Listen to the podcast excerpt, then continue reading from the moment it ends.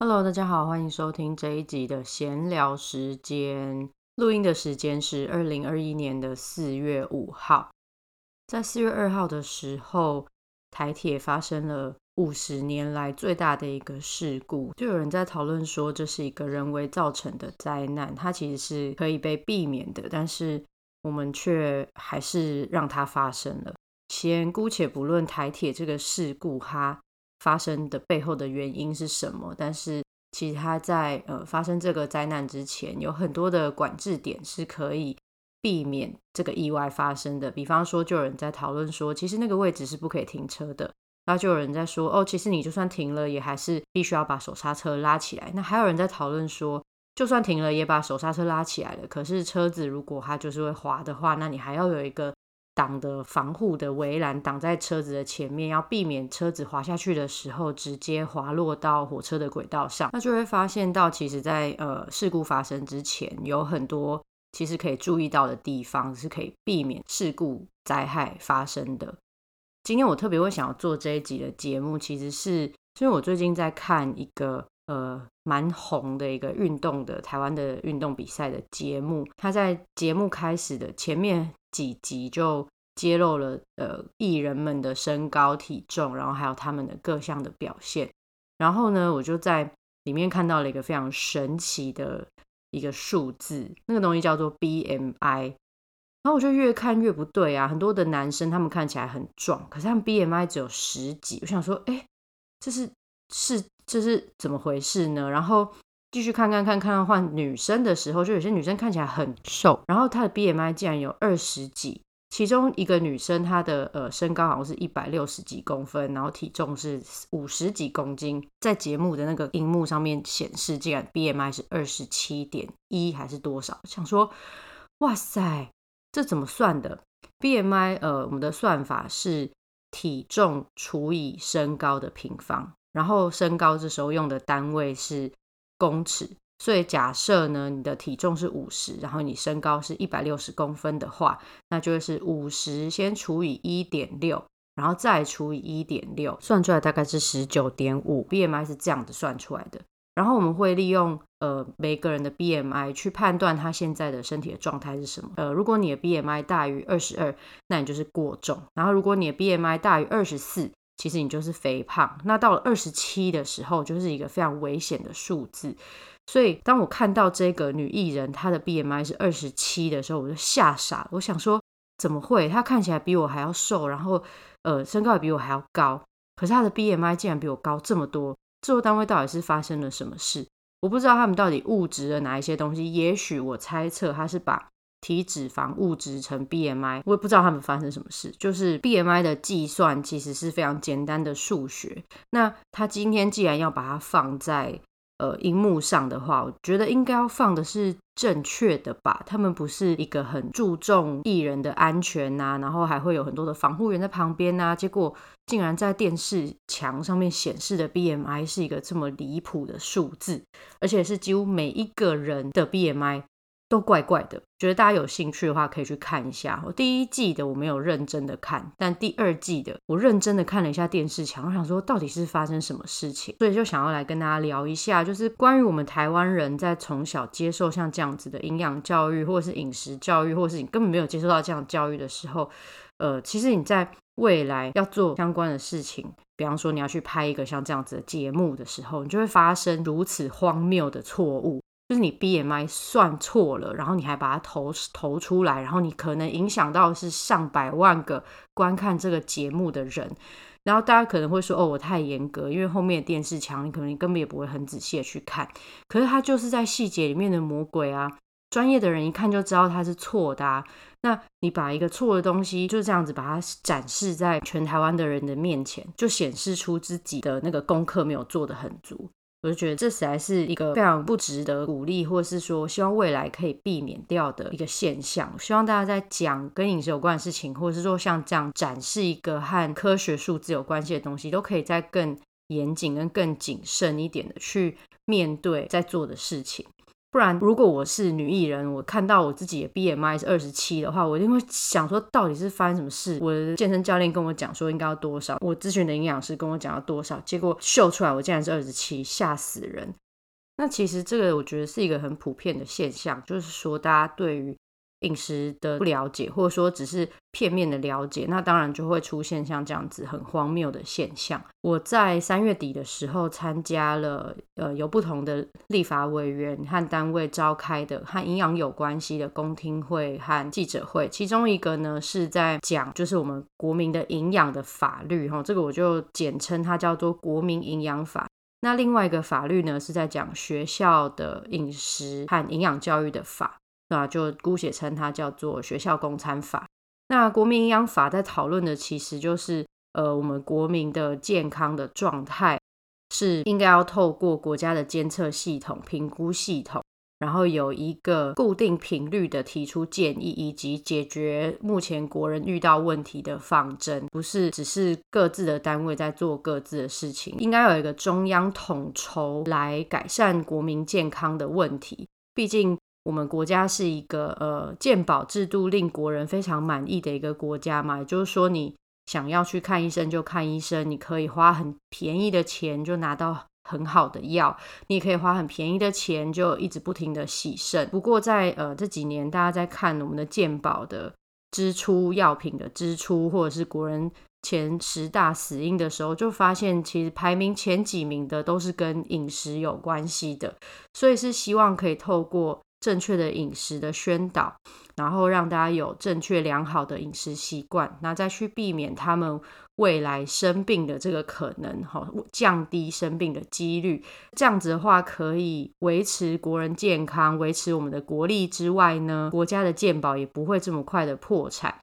因为数据指出，我们每一年大概会增加百分之五的。呃，健保的支出，那这个钱大概都是七百多亿，所以一年七百多亿，两年就是一千四百多亿嘛。那这样几年下来，其实国家的健保的负担就会越来越重。所以如果可以透过饮食，我们去减少肾脏病的人数，减少心血管疾病的人数，好，减少癌症罹患的人数，那也许呢，我们的健保国人的健康就可以得到很显著的提升。这是国民营养法的部分，哈，就是透过。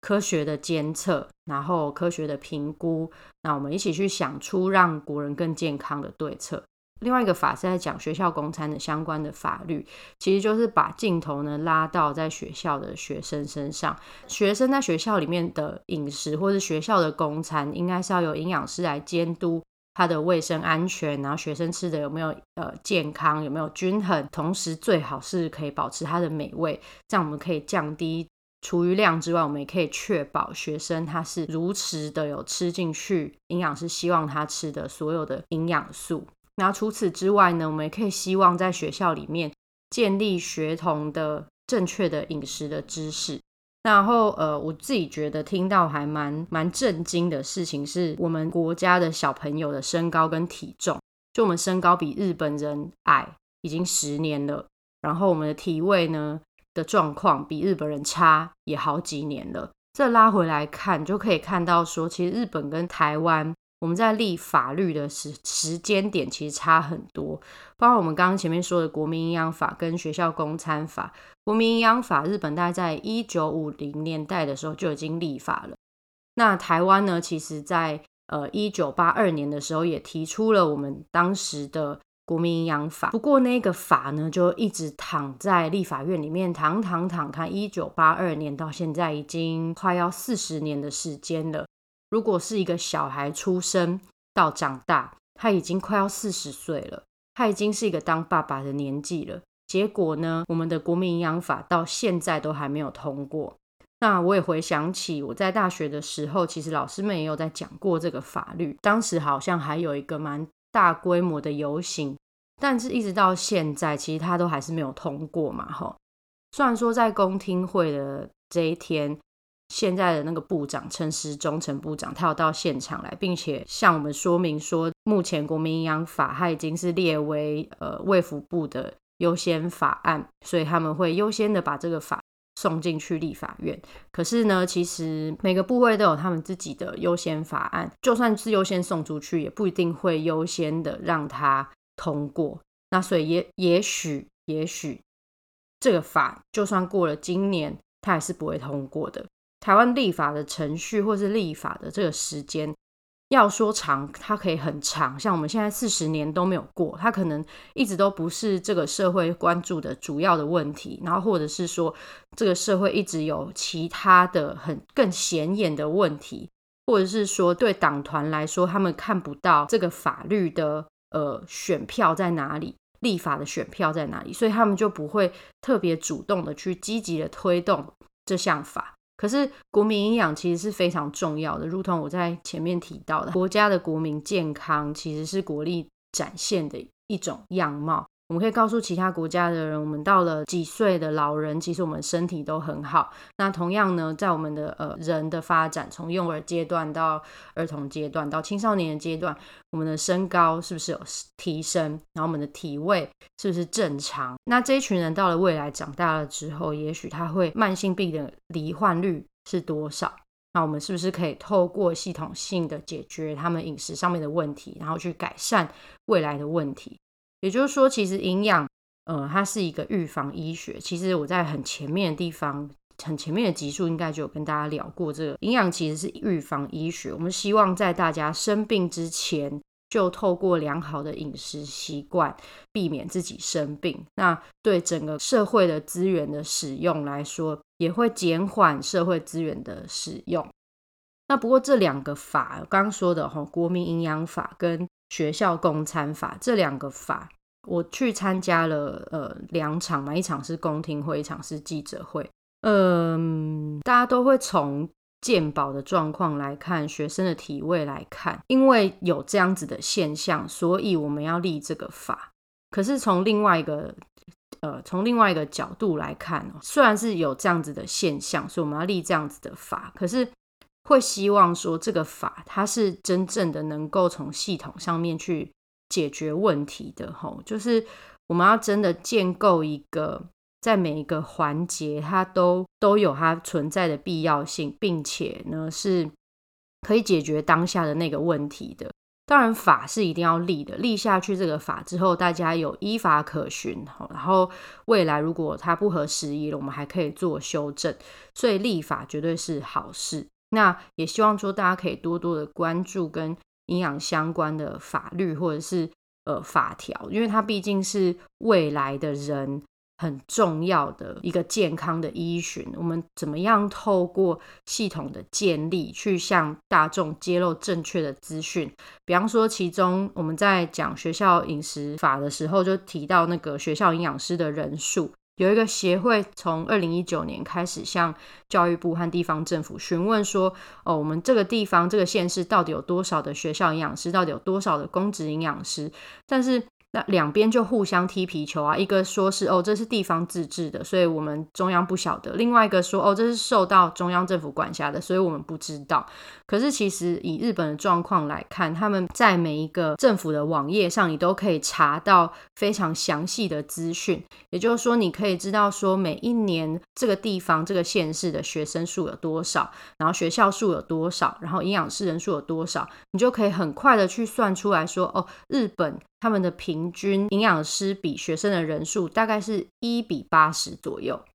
那台湾你完全查不到到底有多少，它就是一个很迷幻的数据。今年教育部有给出了一个比较比较可信的数据，哈，大概是四百九十七位公职的营养师。那对比我们学校的所有的学生人数的话，大概是。一位营养师需要照顾三千多位学生，就学校的营养师，一位营养师需要照顾三千多个学生。大家可以想象，日本是一位营养师照顾八十个学生，台湾是一位营养师照顾三千多个学生。这三千多个学生里面不包含幼儿园的学生，也不包含高中的学生，只有国小跟国中的学生。你就可以看到说，他的那个人数比悬殊是非常大的。人家是一位照顾八十位，我们是一位照顾。三千多位，而且这个三千多位呢，还不是一个精确的数字，因为我们不知道到底有多少位营养师在服务我们全国的学生。所以说法立下去重要的地方不只是在于我们希望可以透过科学的方式，系统性的去监测这个国家人民的营养状态哦，也希望呃有系统性的可以对国民进行营养宣导、营养教育，以建构国民良好的饮食习惯。希望建构一套系统，是可以让大家清楚的知道，我们清楚的揭露目前台湾的现况到底是什么。回到这一集节目的最前面，是在聊交通的一个事故。那交通事故它是一个瞬间的、很快速，你可以看到问题的一个事故。那我们也很快速的整理了要如何在避免未来发生相同的问题，还有很多的管制点，然后包含整个系统问题，其实大家也也是熟悉的。那再拉回来看到营养的状态，其实营养的状态它时间轴是非常的长的，因为它并不是立即性的。我们要追踪一个个案，要追踪十几年去了解他的饮食的状况，呃，透过这样子的资料的建立，长期的追踪，才能看到这个人他的饮食习惯是不是会造成他未来。罹患慢性病的风险，所以其实营养追踪或是营养状态、营养评估都是需要比较长时间的去监控它，然后去证明它也许是好的或者是不好的，所以我们很难去快速的感觉到营养的重要性。可是呃，以长远的时间轴来看的话，它确实是非常非常重要的。然后我们也是是需要大家去注意它、去关注它，然后支持。有良好的饮食环境的整个系统，我们的饮饮食营养的状态才有可能会改变。那当然，我们希望可以借鉴其他东亚国家，日本或者是韩国，他们都比我们早几十年就已经有这样子的饮食。法律营养的法律，透过呃国家、中央、地方或是民间团体一起来提升国民的营养的状态，从各个不同的角度，从幼儿、从学龄，然后一直到成人到老年人，我们一起来看台湾现在的状况呢？呃，长照二点零是做的如火如荼，大家对于老老龄社会、高龄化的社会。已经开始有做很多的准备，可是从整个人的发展的生命史来看，我们可以发现的是，学校的午餐的这一块，或者是说一般的人从年轻的时候的饮食这一块照顾，其实是非常非常少的，甚至有很多我们国家做出来的饮食的工具，连现场在工作的人都不知道，原来有这些工具可以使用哦。原来我们国家卫福部已经更新了这些工具。我参加了这两场记者会以及公听会。可以看到目前国家的营养的问题大概是哪一些，以及没有这个法律，它目前的现况产生的问题会是什么？那如果我们不正视它的话，也许未来会怎么样？呃，我觉得台湾目前发展到。这个状态，我们已经可以说我们是非常进步的一个国家。那对于未来的事情，未来我们应该要有更长远的计划去看这个国家未来的发展，而不是短短的前面短短的几年这样而已。不是说不是用执政的时间来看啦，我们应该要建立一个人人称羡的国家生活的环境。那饮食其实就是非常重要，而且它是每一天每每一天都会发生的事情。所以，呃，如果哪天有人想要来找你联署跟营养法有关的联署的时候，就是希望大家都可以支持，至少让这个法律先通过之后，我们再来讨论它是不是值得呃有更好的修正的机会。那今天的节目就到这边，我们下次见喽，拜。